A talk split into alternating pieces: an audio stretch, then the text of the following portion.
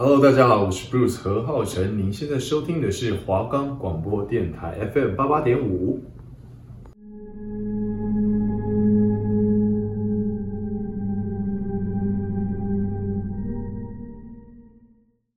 天黑请闭眼，狼人请睁眼。今晚你要杀的对象是？大家好，我是阿宇，我是阿燕，欢迎收听。嘿嘿，见鬼啦！我们的节目可以在 First Story、Spotify、Apple Podcasts、Google Podcasts、Pocket Casts、Sound On Player，还有 KKBox 等平台上收听。搜寻华冈电台就可以听到我们的节目喽。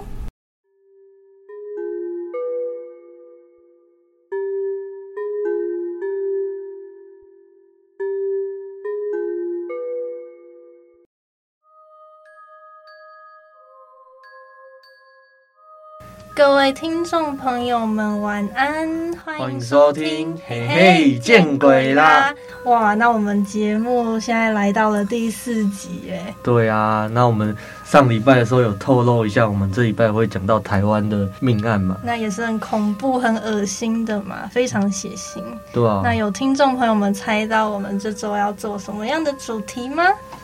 应该是没有啦，我们上礼拜也没透露什么线索，这样也猜得到。我怀疑我们有内鬼。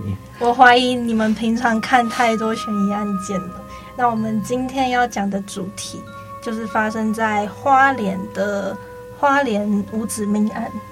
那我们这集的话可能会比较严肃一点，因为这集的素材真的是太血腥、太恐怖、太恐怖了。真的是我们找素材的时候、找资料的时候就觉得。好可怕！怎么可能做出这种事情来？严肃也是为了给他们一点尊重了。对，嗯。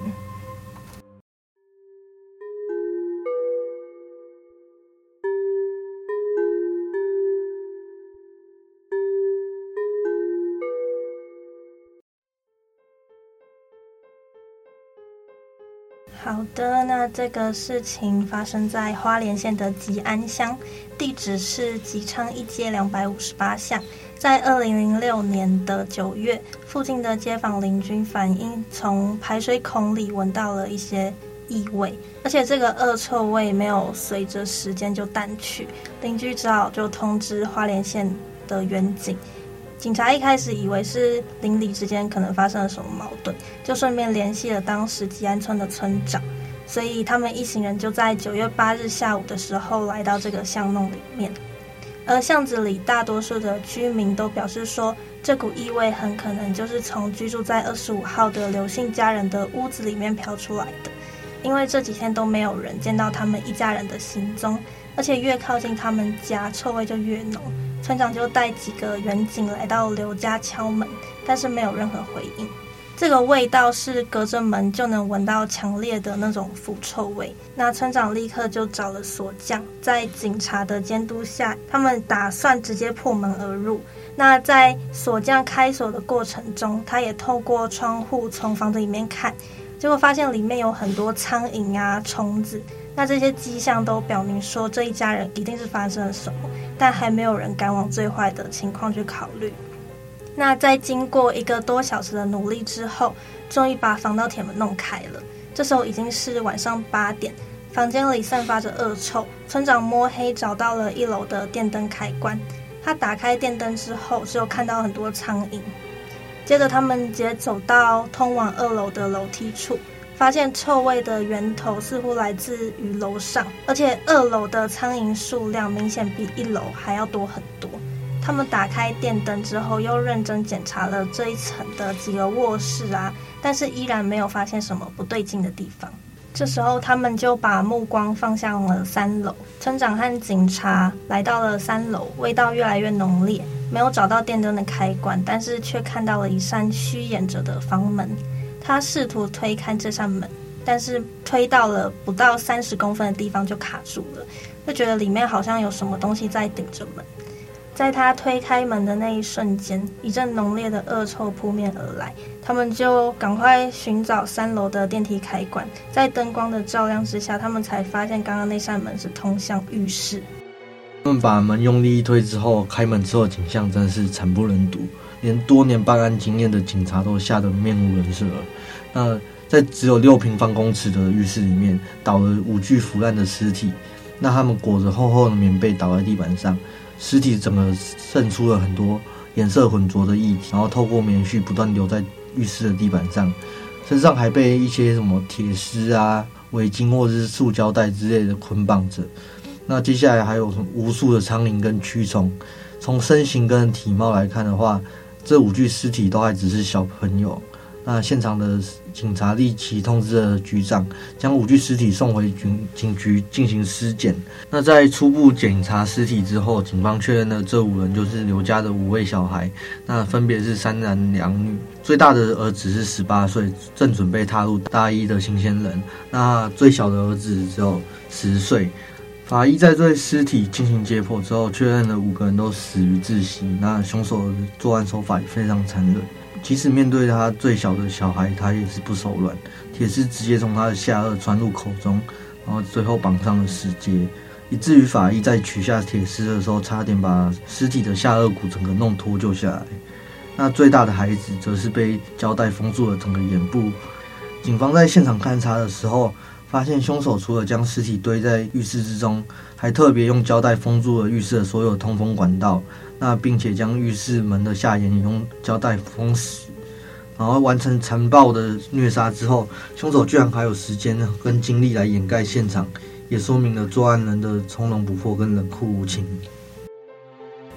那听到这里，你们一定会想嘛？那这些孩子的父母呢？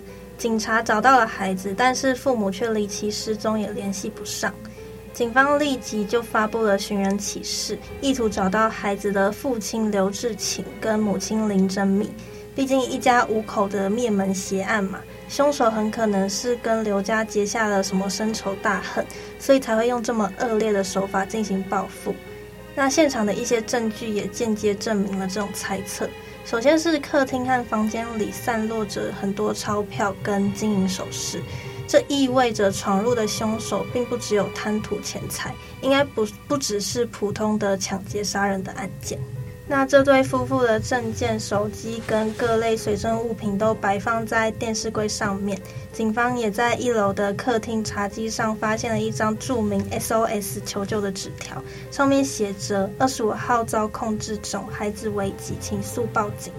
门缝上也有一张贴纸，加上客厅里一张千元的台币钞票，上面写着“两百五十八巷二十五号遭绑控制，危急，请快报警”。而根据字迹鉴定，确认这些字条与父亲刘志勤的笔迹相同。但是奇怪的是，求救的纸条为什么会放在家里面？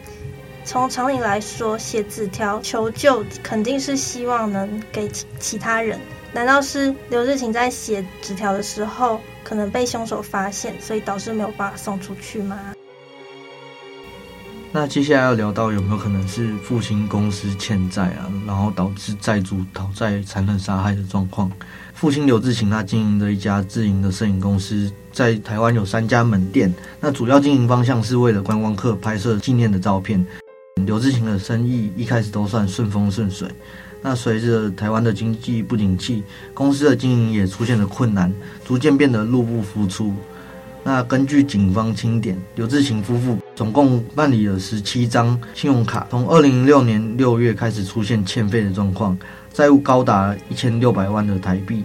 问了他的亲戚朋友，发现刘志勤也在向亲友借钱，不过他这个人极好面子，所以说他不向外人透露自己经济方面有什么困难。那所以亲朋好友对刘家的窘境也是一无所知。从这点判断，刘志勤一家的遇害可能跟经济方面的纠纷有关。警方首先将怀疑的目光转向了当地的高利贷公司。虽然一般的高利贷不太可能会像这样这么残忍的讨债方式，但警方还是重点排查这些借贷机构。警方也走访了刘志勤的亲朋好友啊，看看他最近有没有得罪什么人，或是惹上了什么麻烦。然而，警方在调查了一个多月之后，依然是一无所获。亲朋好友表示，他虽然个性不好相处，但也没有听说过他有什么仇家。另外，警方还在浴室的门口发现了三根吸完的烟蒂，香烟的牌子跟刘志勤平常喜欢抽的牌子也不太相同。根据警方的鉴鉴定，三根香烟上面的唾液 DNA 都属于同一个男人，但是跟刘志勤的 DNA 完全不符啦，所以说明凶案现场确实可能会有第三者进入过。从烟蒂发现的位置来看，很可能是凶手行凶时留下来的。毕竟一般人怎么可能会特别跑到顶楼去吸烟嘛？那警方也立即全力搜查烟蒂的主人，同时开始清查刘志勤夫妻的背景啊，从而找到是谁有动机残残害这群人。在他们努力不懈之下，终于找到烟蒂的主人，就是刘志勤的朋友肖先生。肖先生表示，自己只是在案发前的九月一号去过一次刘家。那之后再也没有出现在案发现场过了。在事发当天，他也有不在场证明，判断肖先生确实跟此案无关。但是肖先生有提供一个奇怪的线索，他就是说，他当时只是在一楼客厅跟刘志勤闲谈嘛，抽的烟头自然就是放在一楼客厅的烟灰缸里面。那到底是谁把这三根烟头带到了三楼浴室的门口？那随着烟头的线索陷入死局，警方就只能再从头探访邻居们的见闻。邻居说，刘家平时都是小孩子晚上出来倒垃圾的，但是从九月五日开始，他们就再也没有看到孩子。那天出来倒垃圾的人是刘志勤的太太丁真敏。那当时街坊还随口问到说：“诶，刘太太，怎么是你出来倒垃圾啊？”但是林真敏神色古怪的，就是只是笑了笑，没有说什么。当时邻居就是心里觉得虽然有点怪怪的，但是也没有多想。警方也推测说，九月五日就是刘家人遇害的时间点，但是无论怎么找都没有目击者看到陌生人进出的身影。因为这条巷子的邻居大多都很熟悉彼此，那再加上巷子道路很拥挤、很狭窄，那想要就是完全没有声音的偷偷潜入这个刘家大开杀戒，几乎就是一件不可能的事情。那更别说是凶手还在悠哉地布置凶案现场，这么长的时间不被任何人注意到动静。再来就是刘氏夫妻也不可能眼睁睁看着凶手一个接着一个杀死自己的孩子吧？他们势必会反抗跟呼救。而且除了刘氏夫妻两个成年人之外，遇害的孩子里最大的也只有也有大学生的年纪，在体力上并不会输给成年人啊。除非是什么职业杀手或者是集团犯罪，不然很难想象凶手独自一个人能这么轻易就杀死一家五口，而且还将夫妻带走。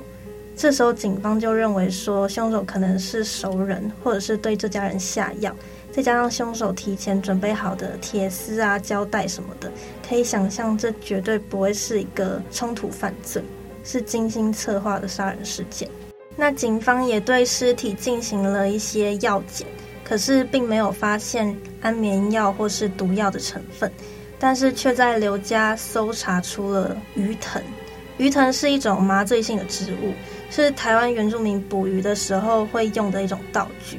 他们会将鱼藤的枝叶压成树枝，然后将这些树树枝再倒入水中，这样鱼就会吸入，然后当场麻痹。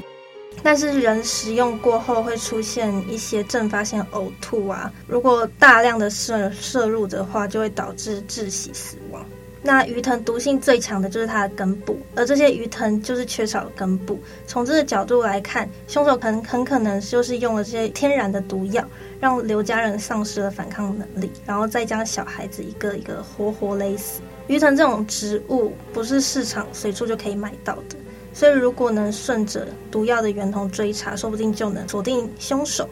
但是，警方却发现说，刘家的这些鱼藤是刘志勤主动向他的朋友要来的。那他也找到这个朋友，根据这个朋友的说法，刘志勤当时声称自己有一个朋友的儿子在医学研究，要撰写一个麻痹类药物的论文，需要用到鱼藤来进行实验，所以他也没有多想，就把就帮刘志勤搞来了这一袋鱼藤。但是，这些天然毒素进入人人体几天后，就会随着血液循环自动分解成无害的物质，所以没有办法再去验证凶手会用什么方法控制住这家人。那在之后验尸报告结果出来之后，警方却确认了五个人的死亡时间并非在同一天。最先死亡的是大儿子，因为他九月四号就要去台北的大学念书了，但学校方面却从来没有人见到过他。那第二个死去的是小儿子，就在九月四号的同日中午，他被迷昏后之后杀害。那第三个就是就读高中的老二，他九月四号晚上放学回家后就遇害了。当时老师见他没有来上学，还特别打电话到刘家询问情况。接电话的是他妈妈，他说儿子生病卧床在家，需要请假一段时间。那小朋友的家长都这样讲了嘛，老师也没办法再继续追问下去。那剩下的两个女孩在兄弟们惨死之后的第二天，九月五号还去上了学。小女儿甚至还帮弟弟向老师请了假。殊不知自己的弟弟已经魂归天国了。那晚上他们俩放学回家的时候就遇害了。这时候警方就已经对刘志勤他们夫妻产生了疑心，因为他们在案发前的一系列表现实在太过反常，不像是遇到什么危险，反而像是在刻意隐瞒什么的。那这个时候，警方也在吉安火车站找到了刘志勤的机车，调用附近的监视器，就发现。夫妻两个人将车开到火车站以后，就弃车离开了，并没有第三者控制或跟随他们。两个人行动自由，甚至还走进附近便利商店购买咖啡和肉包。刘氏夫妇的嫌疑也变得越来越大。他们对浴室胶带上一个残缺的指纹，在经过重建之后进行了对比的动作，发现它属于失踪的刘志勤。向花莲各大超市进行访问之后，警方也确认说，捆绑孩子使用的胶布、剪刀、绳子、尖嘴钳或是铁丝这些物品，都是林真敏亲自采购回来的。而且根据街坊邻居的说辞，原来早在案发前一个礼拜，刘志勤就曾经和邻居说到，这条街道最近可能会发生命案。当时大家都以为他在开玩笑，并没有当一回事。现在回想起来，他可能很早就已经预谋要动手杀人了。那这起凶杀案难道从头到尾就是没有第三个人参与吗？根据现场的调查，除了那三个烟蒂之外，也没有其他人存在或是进入过的痕迹。这种时候，寻人启事就变成了通缉令，警方就开始全省追捕涉案的刘氏夫妇两人。警方在清点物证的时候嘛，发现了刘志勤公司里面有一台数位相机，他最近有使用过的痕迹，但是里面的机卡已经都不见了，相机储存的照片也都被删除了。警方原本只想碰碰看运气，看看相机里面有什么东西，所以说他们就透过了还原技术复原了几张照片，这些照片却成为了此次破解悬案的关键。相机里面记录的是刘志勤怎么亲自杀死自己的五个亲生孩子的过程。刘志勤穿着短裤，亲自用绳子绑起了大女儿，而且打上了死结。警方虽然没有从照片里面发现林真米的身影，但是从相机的拍摄高度跟林真米怪异的举动来看，几乎可以判断拍照的人就是他。但是警方还是无法理解刘志勤跟林真米究竟为什么要对自己的亲生骨肉下此毒手，甚至还通过相机的照片记录下这个过程，而且拍下来之后又删除掉，究竟是为了什么目的？那既然前面所有物证或人证都陷入死局，警方也只能继续调查刘志勤的背景，发现这个人性格很孤僻，而且很爱面子。喜欢在朋友面前吹嘘自己曾经在军队服役过。刘志勤的男女关系也非常复杂，他有过三段婚姻，前三个孩子就是他跟前妻生下的。在他和前妻还没有离婚的时候，就将林真米接回家里同吃同住。林真米的娘家对她丈夫这种行为很不耻。也多次劝阻女儿嫁给这个不负责任的男人，但是女女人就是被爱情蒙蔽双眼，所以就不听劝阻。两家人执意反对，让刘志勤对他们充满了敌意。即使在林真敏的父母去世之后，他也拒绝妻子回家奔丧。林真敏居然也选择了接受，就和刘志勤一起搬离了台东，来到花莲生活。林真米是一个性格很懦弱的妇人，不过她对待前妻的孩子和对对待自己的亲生孩子一样，就是视如己出，都很疼爱。这对夫妻之所以会对孩子下毒手，难道只是因为无法承担这个巨额的债务吗？警方也没有办法理解刘志勤动手杀人的动机，只能持续不断地传播通缉令。那刚刚有提到这对夫妻，他们最后一次出现在公众视野是开车前往吉安火车站，车子停放在火车站之后，他们两个就彻底失去了踪迹。警方调用了附近所有的监视器，但还是无法确认他们往哪个方向逃跑。几乎将整个花莲啊、台东翻了个遍，还是没有找到夫妻俩的任何踪迹。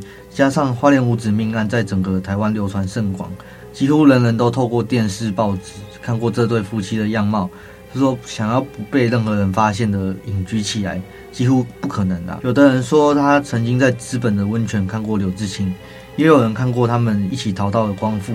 但是不论警方怎么追查这些线索，最后还是一无所获。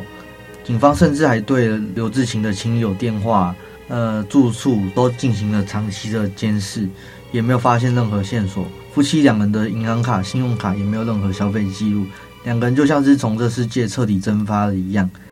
那花莲县警察局长也在二零零八年三月的时候亲自住进了案发现场的凶宅。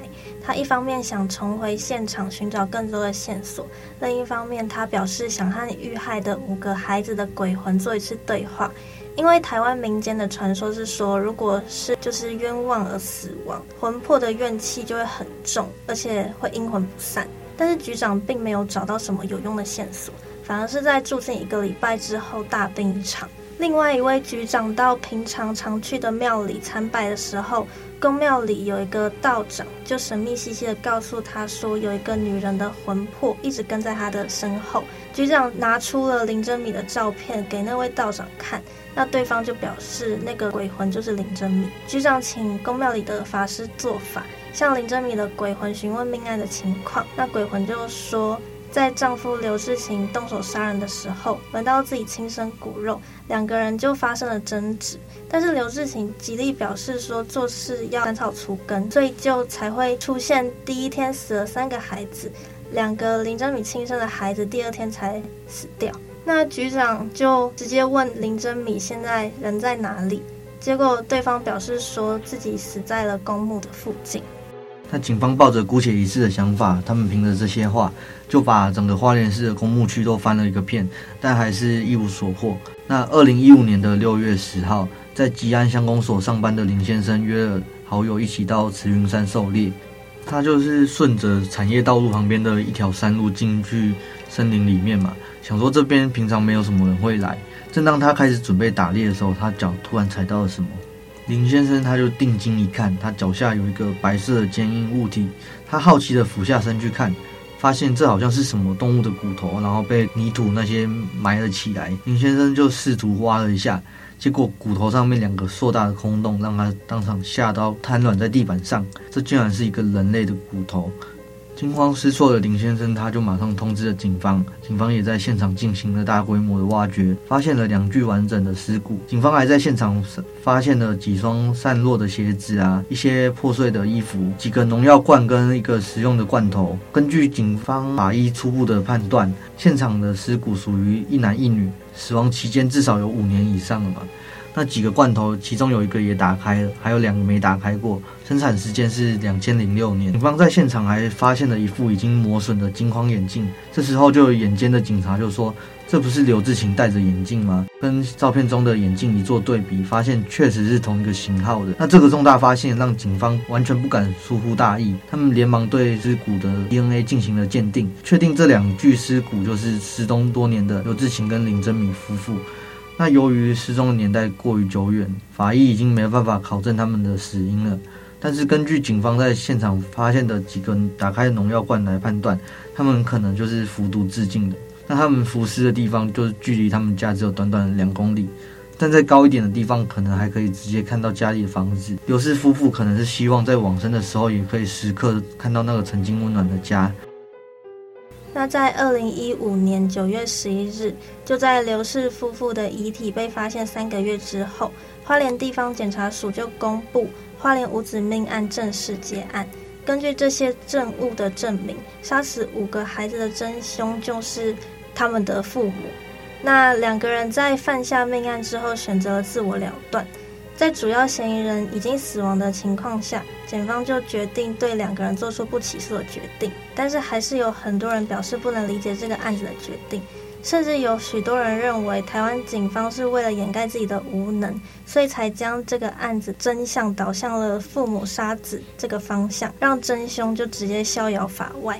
那我们也总结了这个案子的疑点，首先是动机问题。警方判断说，刘氏夫妇之所以痛下杀手，主要是因为欠下了巨额的外债。